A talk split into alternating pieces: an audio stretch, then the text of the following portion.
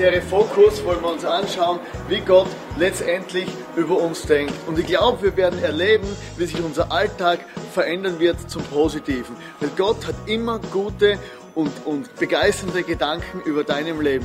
So, let's have a focus in dieser neuen Serie.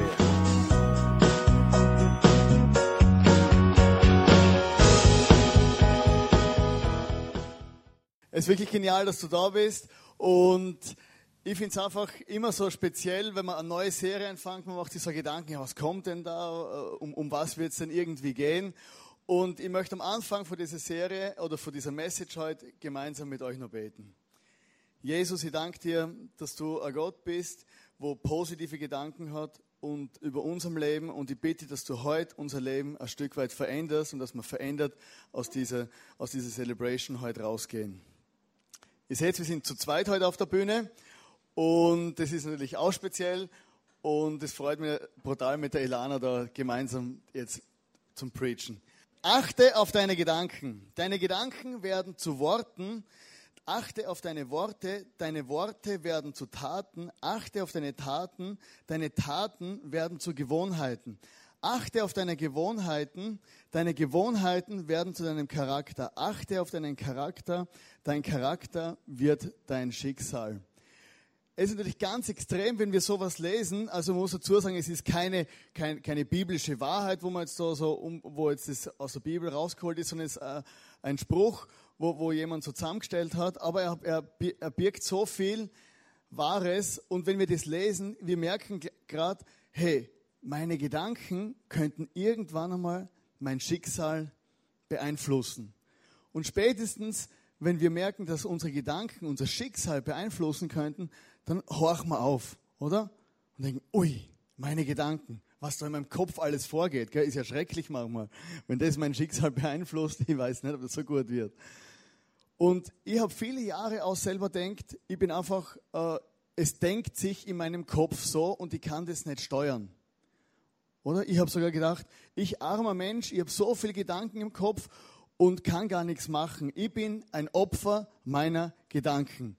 Aber in den letzten Jahren und Wochen und Monaten und auch in dieser Serie bei der Vorbereitung habe ich gemerkt, dass ich meine Gedanken steuern kann, beeinflussen kann und dass ich nicht das Opfer meiner Gedanken bin, sondern dass ich einen Fokus auf positive Gedanken richten kann. Im Buch von der Joyce Meyer habe ich gelesen, dass der Mensch dem Weg folgt, den sein Denken vorgibt. Also für dich und für mich ist ja das, was wir selber denken, so wie ich denke, das ist meine Realität und ich habe das Gefühl, ja, so ist es. Ist auch bei dir so. Aber ich möchte dir sagen, unser Denken ist nie neutral. Und es ist ganz wichtig, dass wir unsere Gedanken äh, lernen können zu kontrollieren, dass uns einfach bewusst wird, unsere Gedanken sind nicht neutral. Unsere Gedanken sind geprägt von äh, Erfahrungen, die du gemacht hast in deinem Leben, vielleicht Verletzungen, die du, die, ja, die passiert sind in deinem Herzen, äh, Erfolge, die du errungen hast. Dann sind wahrscheinlich deine Gedanken eher positiv geprägt. Vielleicht gibt es auch Misserfolge in deinem Leben. Aber so, wie wir denken, ist geprägt von verschiedenen Ereignissen oder Erlebnissen, die du und ich in unserem Leben schon gemacht haben. Und das muss uns einfach bewusst werden. Ich denke so, aber er denkt anders. Kommt ganz darauf an, wie wir geprägt sind. Und diese Gedanken, die, die, die, die, die begleiten uns durch unser Leben, die, ähm, die lösen was aus in uns, die können zu riesigen Gebäuden werden in unserem Kopf, aber vielleicht ist das gar nicht wahr. Unsere Gedanken können uns sogar anlügen dass etwas zu unserer Realität wird, das eigentlich gar nicht so ist. Und es kann auch sein, dass wenn wir Lebenssituationen äh, haben, wenn zum Beispiel zwei Menschen, wie der René und ich zum Beispiel, äh, eine Re Lebenssituation erleben, dass wir sie total anders wahrnehmen und anders darüber denken. Ich habe euch eine Geschichte mitgebracht, aus, wieder mal aus unserem Urlaub. Ja, Ihr werdet sehen, wir haben immer spannende Urlaube. Und eines unserer Lieblingsurlaubsdestinationen ist Sardinien. Sardinien ist wunder, wunderschön. Und in Sardinien gibt es etwas, das man in der Schweiz oder in Österreich nicht machen kann. Da kann man so, so ein Bötchen mieten. Jawohl. Ohne Bootsführerschein. Also jeder normalsterbliche Mensch kann sich so eins mieten und mit dem aufs Meer rauszucken. Also ihr seht, das Wasser ist wunderbar schön. Äh, es ist unglaublich paradiesisch da. Und äh, ich war jetzt bereits dreimal in Sardinien und dreimal haben wir so ein Boot gemietet. Und jedes Mal irgendeine Katastrophe. Das erste Mal. Jetzt muss ich gerade studieren. Was war das erste Mal? Das erste Mal ist uns das Benzin ausgegangen mitten im Meer. Man hat uns ja gesagt, ja, fahrt nur bis dahin, weil danach sollte man nicht weiterfahren. Und äh, was machen wir? Wir fahren natürlich weiter und wieder zurück und hin und her und vor und zurück und dann plötzlich stehen wir da ohne Benzin und ein Riesentheater. Wir müssen anrufen die kamen und waren nicht sehr erfreut und äh, bla bla bla. Genau, das war das erste Mal.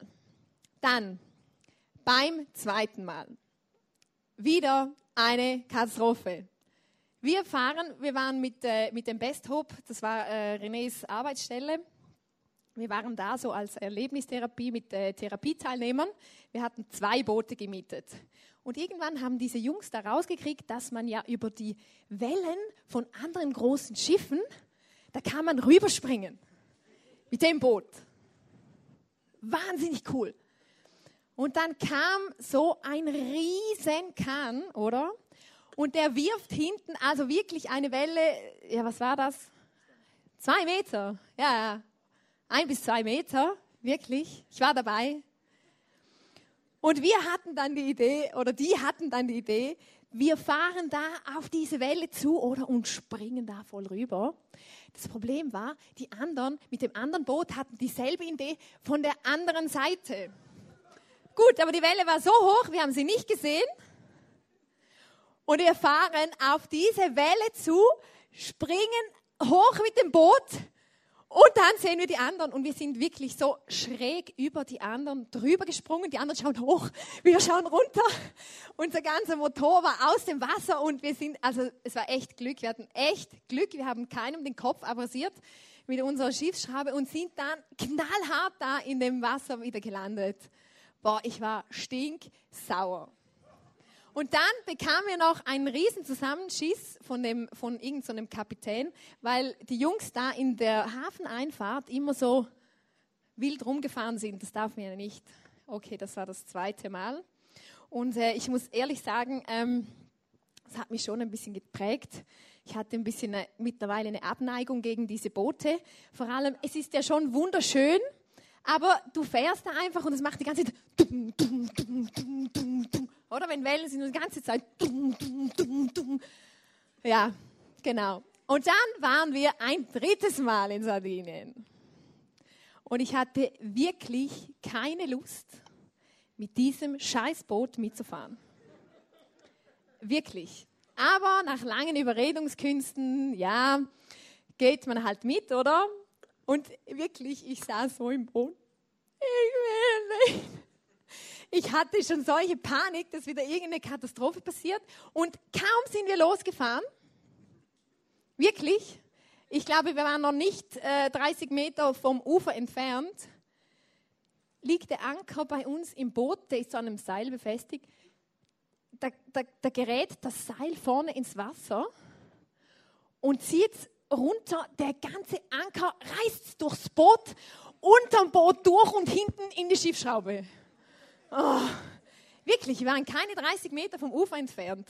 Und ich habe gedacht, oh mein Gott, oh mein Gott.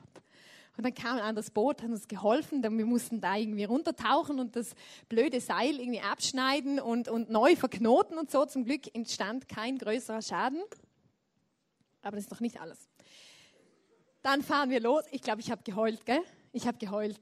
Wirklich. Und dann die ganze. Oh, ich hasse diese Boote. Und und dann gibt es einen wunderbar schönen Strand. Und da ist aber so eingezäunt und da darfst du mit den Booten nicht reinfahren.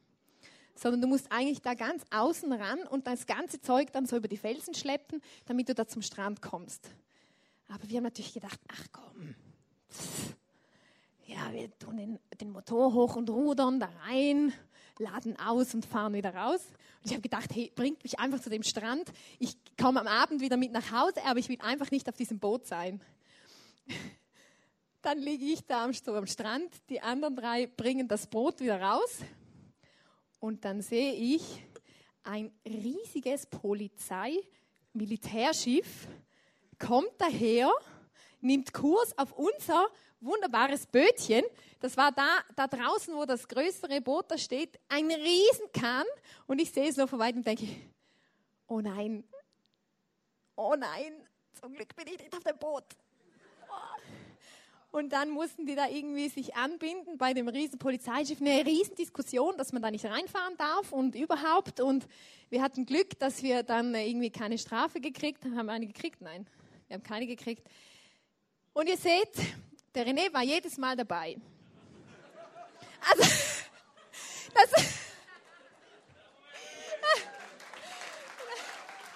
Nein, also, also damit will ich jetzt nicht sagen, dass, dass er schuld war, sondern also ich habe wirklich eine Abneigung ge gegen diese Boote.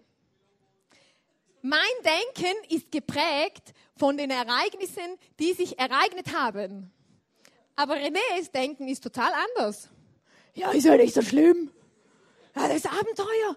Das Abenteuer ist so spannend. Ja, nächstes Mal mieten wir wieder so ein Boot. Sag ich, nein, nein. Und so ist es mit unserem Denken. Unser Denken ist beeinflusst von Ereignissen und Dingen, die wir erlebt haben. Und es könnte ja sein, dass ich beim nächsten Mal eine wunderbare Zeit auf diesem blöden Boot habe. Weil es ist ja wirklich schön und du kommst an Strände, die du sonst nie erreichen würdest. Aber ich weiß nicht, ich muss mein Denken echt kontrollieren, dass ich positiv über diese blöden Boote denke. Einfach als ähm, Anschauungsbeispiel. Äh, und ich habe euch noch was Cooles mitgebracht zum Aufzeigen, wie stur unsere Gedanken sein können, dass wir ähm, gar nichts anderes zulassen, weil wir das Gefühl haben, ja, wir sind im Recht. Ich möchte euch einen Funkspruch vorlesen. Das ist wirklich passiert. Also, zwischen den Amerikanern und den Spaniern. Also, hört gut zu einen Funkspruch, den es wirklich gegeben hat zwischen Spanien und der Marine der USA. Zuerst der Spanier. Hier spricht A856 zu Ihnen. Bitte ändern Sie Ihren Kurs um 15 Grad nach Süden, um eine Kollision mit uns zu vermeiden. Darauf die Amerikaner auf ihrem Schiff. Hier spricht der Captain eines Schiffes der nordamerikanischen Marine. Ändern Sie sofort Ihren Kurs um 15 Grad nach Norden, um eine Kollision zu vermeiden. Antwort vom Spanier, dies ist nicht machbar. Weichen Sie aus. Jetzt wieder der Amerikaner. Hier spricht Captain Richard James Howard, Kommandant der USS Lincoln der Marine der Vereinigten Staaten, das zweitgrößte Kriegsschiff unserer Flotte. Uns begleiten zwei Panzerkreuzer, sechs Zerstörer, fünf Kreuzschiffe, vier U-Boote und weitere Schiffe, die uns jederzeit unterstützen können. Ich befehle Ihnen, Ihren Kurs um 15 Grad nach Norden zu ändern. Sollten Sie sich nicht daran halten, sehen wir uns gezwungen, die notwendigen Schritte einzuleiten. Antwort der Spanier. Hier spricht Manuel Juan Sualas Alcantara. Wir sind zwei Personen, uns geleitet unser Hund, unser Essen, zwei Bier und ein Gast, der gerade schläft. Wir fahren nirgendwo hin. Wir sind Leuchtturm A853 auf dem Festland Galiciens. Und Sie können die Schritte einleiten, die Sie für notwendig halten und auf die Sie geil sind, um die Sicherheit Ihres scheiß Flugzeugträgers zu garantieren, der gleich an den Felsen der spanischen Küste zerschellen wird. Aus diesem Grund möchten wir Ihnen nochmal ans Herz legen, Ihren Kurs um 15 Grad nach Süden zu ändern, um eine Kollision mit uns zu vermeiden. Es kam keine Antwort zurück.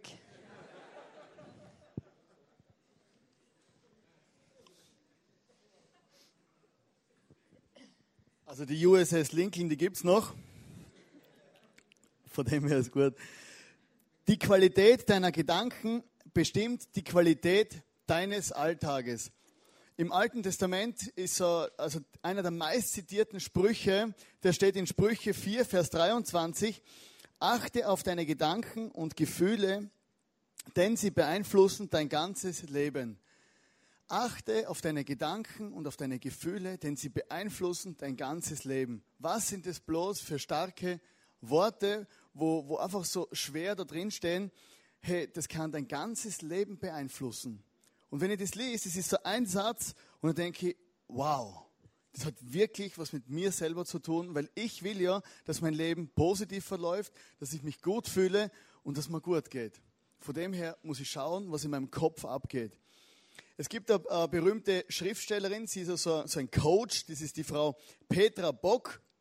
Die hat ein Buch geschrieben, das hat den netten Titel Mindfuck. Äh, ich übersetze es jetzt nicht auf Deutsch. Aber Mindfuck, das sind so Gedankenblockaden. Mindfuck ist ein, äh, ein Ausdruck aus der Filmwelt und Literatur. Das sind Gedankenverfälschungen, Gedankenblockaden oder Gedankenmanipulationen. Aber das ist, das ist die, die Frau hat sich mit diesem Thema auseinandergesetzt, weil viele Dinge in unserem Alltag, die scheinen uns selber als Realität, weil sie unsere Gedanken sind, sind aber vielleicht gar nicht die Realität, die wir wirklich erleben. Äh, es gibt ja so, so Hollywood-Filme, der Fight Club zum Beispiel oder, der, oder die Beautiful Mind. Das sind so Filme, die schaust, ich weiß nicht, ob das jemand gesehen hat vor euch, da geht es um Leute, die, die schizophren sind auch und, und die Dinge sehen, die es gar nicht gibt.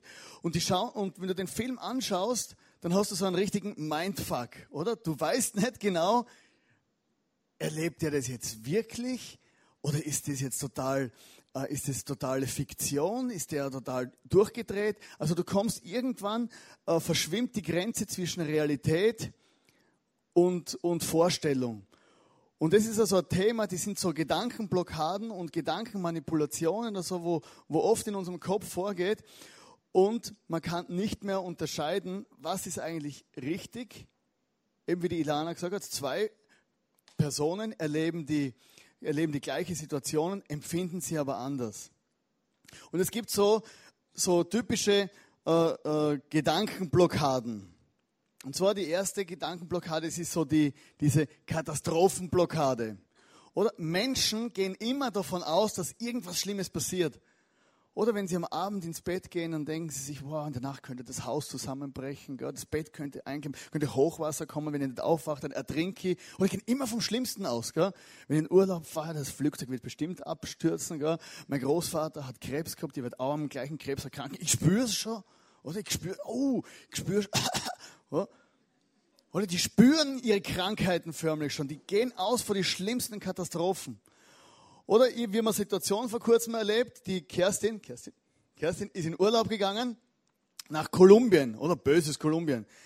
Mein Freund, der ging vor vielen Jahren auch nach Kolumbien, der wurde überfallen, niedergeschlagen, ausgeraubt, alles Schlimmes dem passiert und ich war geprägt von diesem Erlebnis meines Freundin, meines Freundes. Kerstin hat gesagt, ah, wir gehen mit meinen drei meiner Freundinnen nach Kolumbien, oder? Und ich, oh, das gibt eine Riesenkatastrophe, oder? Oder das erste war, das wird sicher ganz schlimm und sie wird entführt und alles. Oder geprägt von dieser Katastrophenblockade. Oder diese Selbstverleugnungsblockade. Menschen, das ist also ein frommes Problem. Menschen stellen ihre Lebensinteressen von anderen immer über ihre eigenen. Oder du hast wirklich so ein Helfersyndrom, du lernst ja in der Kirche, man muss den anderen dienen und dienen und dienen und du darfst bloß selber keine Zeit haben. Und wenn irgendjemandem schlecht geht, setzt du alles in Bewegung, nur damit es dem gut geht. Du kommst zwar schon auf dem Zahnfleisch daher, kurz vor dem Burnout, aber hauptsächlich du hast richtig gedient und du kümmerst dich nicht um deine eigenen Bedürfnisse. Du bist so geprägt von dem, dass du ein schlechtes Gewissen hast, wenn du jemandem nicht hilfst. Es ist immer für dich zu wenig zum Helfen. Dann gibt es so Druckmacherblockade. Sich und andere ständig unter Druck setzen. Oder? Es gibt so Menschen, die, äh, oder so Situationen, du redest mit jemandem und sagst, hey, wie geht's? Oh, Stress, Stress, unglaublich Stress, so Stress. Also, Projekte, Projekte, oh, so viele Projekte, ich bin immer Projekte am erklären. Und wenn dann das Projekt fertig ist, dann werde ich wieder leben können. Oder? Und überhaupt, warum hilfst du mir nicht mein Projekt? Ich bin so ein, äh, dann haben sie das Projekt fertig, dann triffst du sie wieder und die waren im Projekt, ja, habe ein neues Projekt aufgerissen. Ständiger Stress, sie haben so einen Druck in ihrem Kopf, sie sind immer in irgendeinem Projekt und in, irgend, in irgendeinem Druck, wo sie sowieso nie jemanden genügen können und immer unter Vollgas. Oder Bewertungsblockaden, sich andere und, und sich selbst ständig bewerten. So, das sind so die Perfektionisten. Es reicht nie. Oder du fragst, du sagst jemandem, hey, das hast du gut gemacht. Ja, danke, aber es hätte besser sein können. Oder? Oh, gut gespielt. Ja, danke, aber es hätte besser sein können. Und immer das Gefühl, dass es nie reicht. Ein Perfektionist ist nicht jemand, der alles perfekt macht, sondern der immer das Gefühl hat, dass es zu wenig ist, zu wenig gut ist. By the way, Jesus war kein Perfektionist, er war perfekt. Und das ist der Unterschied, dass, dass man einfach auch, dass Jesus kein Perfektionist war, sondern dass er perfekt war. Perfektionisten wollen immer alles gut machen, können keine Fehler zulassen, weil sie ihren Wert von dem abhängig machen, wie ihre Leistung ausschaut. Die haben ständigen Stress, keinen Fehler machen zu dürfen, immer alles perfekt und, und, und korrekt zu machen, weil wenn sie einen Fehler machen, dann sind sie weniger wert. Irgendwann in ihrem Leben kam es in ihre Gedanken, dass ihr Wert von ihrer Leistung und von ihrem Perfektionismus, von, ihrem, von der perfekten Abwicklung ihrer Geschäfte äh, definiert wird. Dann gibt es diese Regelblockaden. Menschen, die sich rigide, willkürliche und überholt, die sich an rigide, willkürliche und überholte Regeln halten müssen. Das sind Menschen mit einem extremen Gerechtigkeitssinn. Oder wenn du mit, das sind so Menschen, wenn du mit denen redest, dann hast du immer das Gefühl, da steht eine unsichtbare Person neben ihnen. Und diese Person hat einen Namen. Man tut. Oder man tut dies, man tut das, man tut dies, man tut das. Das tut man nicht, oder das tut man auf gar keinen Fall. Ja? Und immer, immer, man tut doch. Vielleicht schaffen diese Leute selber ihren eigenen Maßstab nicht mehr, aber diese extreme Gerechtigkeitssinn breitet sich in ihrem Leben, in ihrem Denken aus und sie sagen jedem, was man tut und was man nicht tut. Mann, wer das auch immer ist, man tut das nicht. Oder Frau tut das nicht. Dann die Misstrauensblockade. Menschen, die verletzt wurden, die sich selbst und anderen chronisch misstrauen. Oder die haben immer so, so, so einen, einen misstrauischen Blick. Du kommst hin und, und sagst, hey, herzlich willkommen, schön, dass du hier bist und so. Was will der? Oder? Wo ist meine Geldtasche? Gerade alles festhalten, gell? iPhone, gell? Der könnte ja was wollen von mir, gell? Oder hey, gut schaust du aus, oh. oder? Immer, die schleichen so durchs Leben, gell? Und, und überall könnte der Feind lauern, gell? Alles ist gefährlich und man muss misstrauen. Und kaum kommst du in eine Kirche rein gell? und sagst, hey, herzlich willkommen. Die wollen sicher Unterschrift von mir, oder? Oder irgendwo einen Mitgliedsbeitrag oder sowas. Ständig misstrauisch. Du kannst Leuten nicht mal ein Kompliment mehr machen, weil sie dir ständig misstrauen.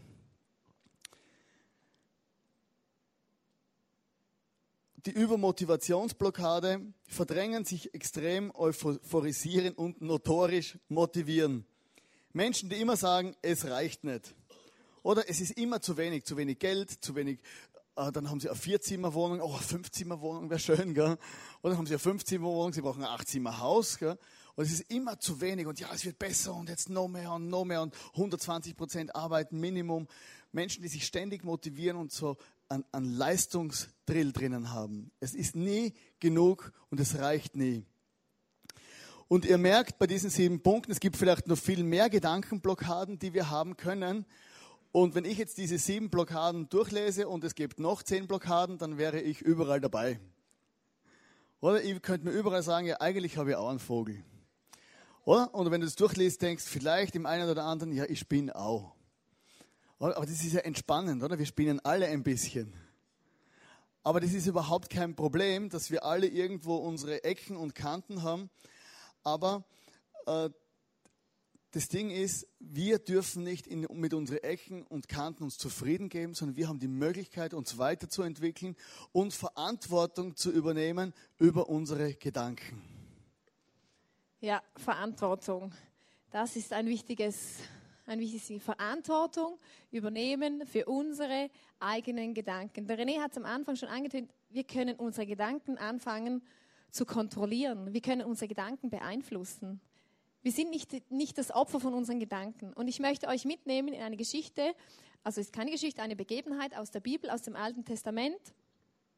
Als Mose hat er das Volk Israel aus, aus Ägypten, aus der Gefangenschaft herausgeführt. Und die sind dann da so durch die Wüste geirrt, jahrelang.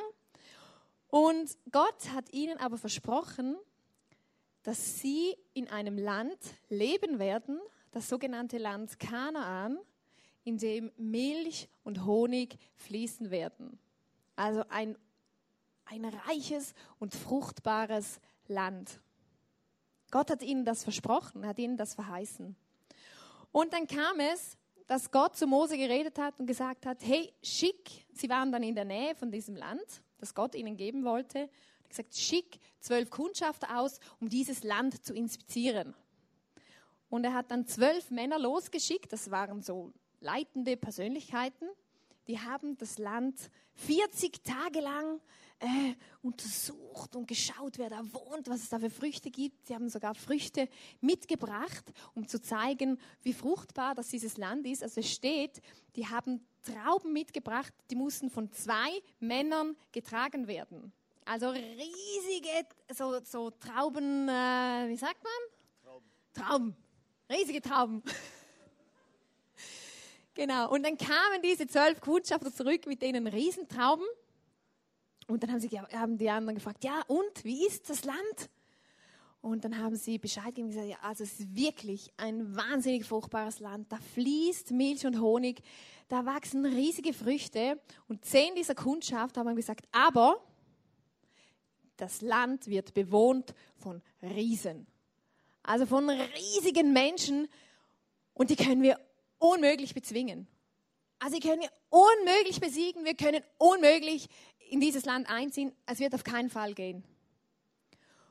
Und die haben so negativ Bericht erstattet dem ganzen Volk, das steht, das ganze Volk ähm, geriet in, in, in, in, Verzagen. Sie haben die ganze Nacht geweint. Eine riesen Depression kam über das, über das Volk.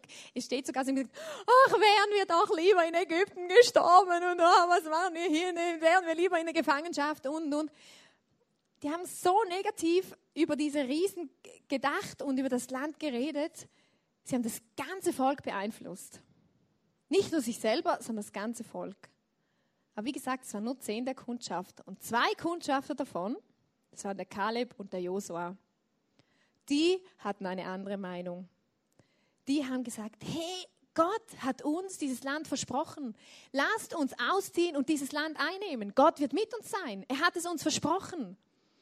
Und für die, für die zehn Kundschafter waren die Riesen zu groß, als dass man sie hätte bezwingen können.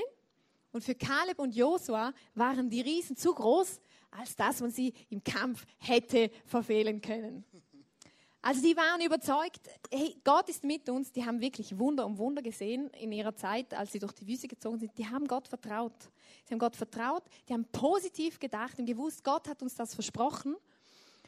Und die haben versucht, das Volk positiv zu beeinflussen und das Volk wollte sie steinigen. Wirklich. Die waren die einzigen zwei, die positiv Bericht erstattet haben. Gesagt, das ist ein wunderbares Land, Milch und Honig. Oder wie bei mir das Boot, ein wunderschöner Strand. Aber ich will nicht auf das Boot. Ähm, und, und, ähm, aber das Volk wollte nicht hören. Und auch die anderen zehn Kundschaften haben gesagt, nein, es geht auf keinen Fall. Wenn wir weiterlesen in der Geschichte, waren Kaleb und Josa die einzigen zwei von den zwölf Kundschaftern, die in dieses Land eingezogen sind. Die anderen sind auf der Stelle gestorben. Wie krass ist das? Hey, Gott hat einfach den positiven Glauben von Kaleb und Josa belohnt, weil sie an ihm festgehalten haben, an seinem Versprechen, an, seinem, an seiner Verheißung. Und ich denke mir, eben bei uns, wenn man, wenn man so in Teams arbeitet oder auch hier im ICF, es ist wirklich auch so, dass manchmal gewisse sind positiv über irgendeine neue Idee oder so und gewisse sind negativ. Und es kann passieren, dass die, die sagen, ah, das geht nicht, das ist unmöglich oder so, dass man beeinflusst. Dass man andere, die vielleicht positiv wären, beeinflusst und mit dem Negativen mitzieht. Und man das Land nicht einnimmt, obwohl es eigentlich möglich wäre. Und diese Auswirkung muss uns einfach bewusst sein. Es muss uns bewusst sein, dass wenn wir negativ sind, dass wir nicht nur, für uns, sel nicht nur uns selber beeinflussen und es uns selber vielleicht äh, negativ beeinflusst, sondern dass es auch Auswirkungen haben kann auf, auf, auf eine ganze Gruppe. Im Gegenteil, aber auch wenn man positiv ist. Hey, Kaleb und Josa, die sind eingezogen in, in, in, in, in, in das verheißene Land. Die haben das erreicht. Die Riesen wurden besiegt. Und ich wünsche mir so auch für uns, für uns als, als Eise Vorarlberg, für hier, für diese Kirche hier, dass wir eine positive Truppe sind, weil wir glauben an die Bibel und in der Bibel stehen Verheißungen für unser Leben und die dürfen wir in Anspruch nehmen. Wir dürfen Gott glauben. Wir dürfen ihn glauben, auch wenn manchmal die Umstände anders aussehen. Lasst uns so Kalebs und Josuas sein, die am Guten festhalten und die sich nicht beirren lassen von irgendwelchen Riesen. Ich habe euch noch mal eine Geschichte mitgebracht. Heute darf ich lauter coole Geschichten erzählen. Zum Thema ähm, Möglichkeitsdenken.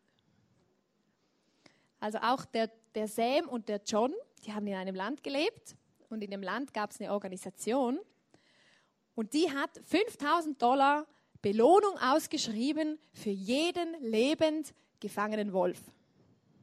Und der Sam und der John haben gedacht, ja gut, hey, also das ist ja jetzt wirklich kein Problem. Wir fangen doch so einen Wolf und dann haben wir das Geld verdient. 5000 Dollar. Sie sind dann losgezogen, sind tagelang durch, durch Wälder und Wiesen und Berge gewandert und haben so nach Wölfen gesucht und einfach keinen gefunden. Und nach wirklich tagelanger Jagd sind sie dann völlig erschöpft. Eines Abends unter freiem Sternenhimmel sind sie eingeschlafen. Und mitten in der Nacht wacht der Sam auf, weil er ein komisches Geräusch hört. Er setzt sich auf, reibt seine verschlafenen Augen, schaut und sieht sie umzingelt von einem Rudel zähnefletschender aggressiver, böser Wölfe, ein ganzes Rudel, so um sie herum. Und er weckt seinen Kollegen, John, John, wach auf, wach auf, wir sind reich. Das ist Möglichkeitsdenken und so positives Denken kann Möglichkeiten schaffen, wo eigentlich gar keine sind. Gib deinen Gedanken einen neuen Fokus. In Römer 12, Vers 2 steht, richtet euch nicht länger nach den Maßstäben dieser Welt, sondern lernt in einer neuen Weise zu denken, damit ihr verändert werdet und beurteilen könnt, ob etwas Gottes Wille ist, ob es gut ist, ob Gott Freude daran hat und ob es vollkommen ist. Gottes Gedanken oder die Gedanken von der Bibel, die müssen uns bestimmen. Und wenn die uns anfangen zu bestimmen, dann wird unser Leben sich positiv verändern von unserem Denken her. Das fängt so viel in unserem Denken an. Aber vielleicht kennst du das Gefühl, du denkst, du hast schon viel gehört über positiv Denken, über Gedanken, über Gottes Gedanken und du gehst am Abend ins Bett und im Kopf geht es einfach rum, oder? Und du sagst, stopp, jetzt höre auf zum Denken, oder?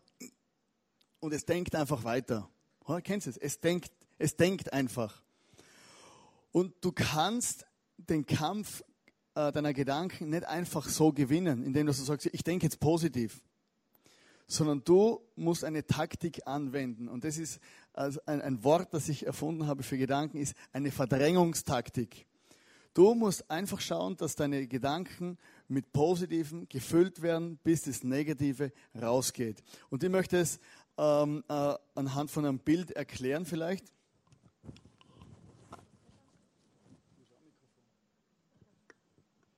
Genau. Wir haben hier äh, ein Glas mit schwarzem Wasser, oder? So, so vielleicht schaut es in deinem Kopf manchmal auch so aus, ja? oder? Dunkle Wolken ziehen auf, oder? Das ist ein Schnapsglas, da ist mal ein klarer drin. Oder? Dunkle Wolken ziehen auf in deinem Kopf und so sind deine Gedanken manchmal richtig verseucht. Und hier sind deine positiven Gedanken die Möglichkeiten, dass du dein Denken verändern kannst. Und wenn du jetzt hergehst, ups, also ich hoffe, ihr seht es alle, äh, wenn man einfach immer wieder klares Wasser in dunkles Wasser reinschüttet, wird es auch klares Wasser. Und so ist es, es ist keine große äh, äh, physikalisches Wunder, aber es ist so, es ist eigentlich ganz logisch, wenn du deine, wenn du in deinen Kopf, in dein Denken, in deine Seele positive Gedanken reinschüttest, wenn du dich beschäftigst mit guten Dingen, dann wird es früher oder später so werden, diese negativen, schwarzen Wolken werden deinen Kopf verlassen. Und es ist nicht etwas, wo nur theoretisch ist, sondern das kannst du selber probieren und es funktioniert tatsächlich. Du, das ist dieser neue Fokus, den du deinen Gedanken geben kannst. Wir haben hinten Bücher, die kannst du lesen und du kannst einfach positive Bücher lesen, positive Geschichten, Dinge, auch das Buch von der Joyce Meyer, die Power-Gedanken, wo viel drin steht, wie man seine Gedanken, was, was für positive Gedanken es gibt. Auch die Bibel ist voll von, von, von Verheißungen, von Versprechen, die Gott für dich hat. Du musst dir mal vorstellen, hey, Gott hat gesagt, wenn du an ihn glaubst, wenn du an Jesus glaubst, hast du ewiges Leben und wirst irgendwann einmal in Ewigkeit bei Gott sein. Und dieser Gedanke alleine, der hält einiges auf in unserem Kopf. Und Jesus hat gesagt, er ist immer bei dir. Er wird dich nie verlassen. Gott ist immer für dich. Er will dich segnen und will dir ein neues Leben schenken. Er will dich, dir, er will dich befreien, dir vergeben. Und so viele Dinge, die sind in dieser, in dieser Bibel drin. Das ist wirklich so ein Powerbuch. Wenn wir diese Gedanken diese Wahrheiten, wo eigentlich für jeden jederzeit zugänglich sind, wenn wir unseren Kopf anfangen damit zu füllen, unser Herz, wenn wir anfangen positiv übereinander zu reden, uns gegenseitig zu ermutigen, Komplimente zu machen, dann wird es eine, dann werden diese dunklen Gedanken und Wolken aus deinem Kopf verschwinden. Es ist nicht so, dass es automatisch immer wunderbar und ein problemloses Leben wird, aber du lernst zu leben und wie sich das Leben dann besser anfühlen wird. Und unsere Kämpfe, die haben wir alle. Aber wie wir mit unseren Kämpfen umgehen, ob sie uns zerstören oder ob sie Möglichkeiten sind zum Weiterkommen, das, hängt, das liegt in unserer eigenen Verantwortung. So, wir können einen neuen Fokus legen und das ist der Fokus für diesen Gedanken, die Gott über unserem Leben hat. Wir wollen heute gemeinsam das Abendmahl nehmen. Also du kannst dann links hinten, also rechts hinten von dir aus gesehen, kannst du nachher äh, Brot und Wein nehmen und wir wollen gemeinsam das Abendmahl nehmen. Das ist ein Zeichen, dass Gott wirklich einen Stempel auf unser Leben gelegt hat und gesagt hat, hey, ich denke positiv über dich. Ich habe bezahlt am Kreuz mit meinem Blut, mit meinem Körper. Jesus hat sich selber zerbrechen lassen für dich. Er hat sich diese Dornenkrone aufsetzen lassen, damit auch du in deinen Gedanken frei sein kannst. Und das Kreuz beinhaltet so viel Positives über unser eigenes Leben. Deswegen kannst du einfach das Abendmahl nehmen, Gott danken, dass er dich liebt und angenommen hat, so wie du bist. Und das ist einfach eine Möglichkeit, wo wir da miteinander machen und wo wir anbieten. Und wir möchten gemeinsam noch mit uns beten zum Abschluss von der Message.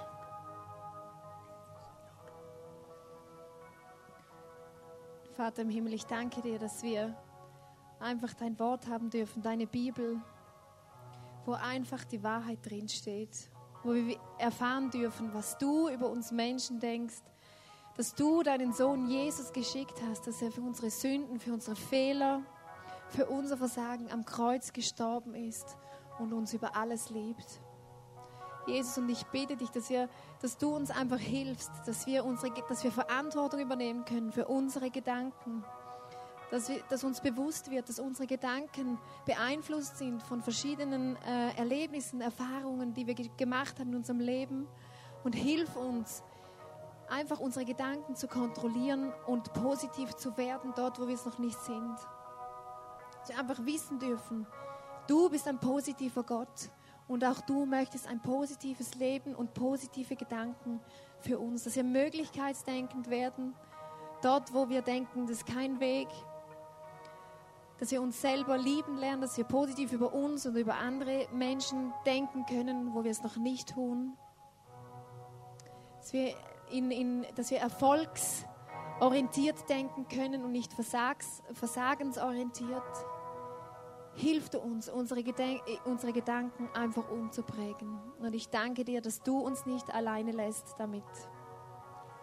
Jesus, und du hast so viele Männer und Frauen geschaffen, wo jetzt hier sitzen und du bist einfach begeistert über jeden Einzelnen.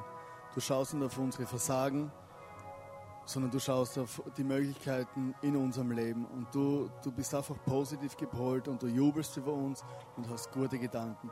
Und ich danke dir, dass jetzt dass alle Gedanken, wo die nicht meinen, wo jetzt in dem Raum sind, die müssen verschwinden in deinem Namen es sollen einfach positiven, positive Gedanken und einfach deine Liebe in unserem Herzen zurückbleiben. Amen.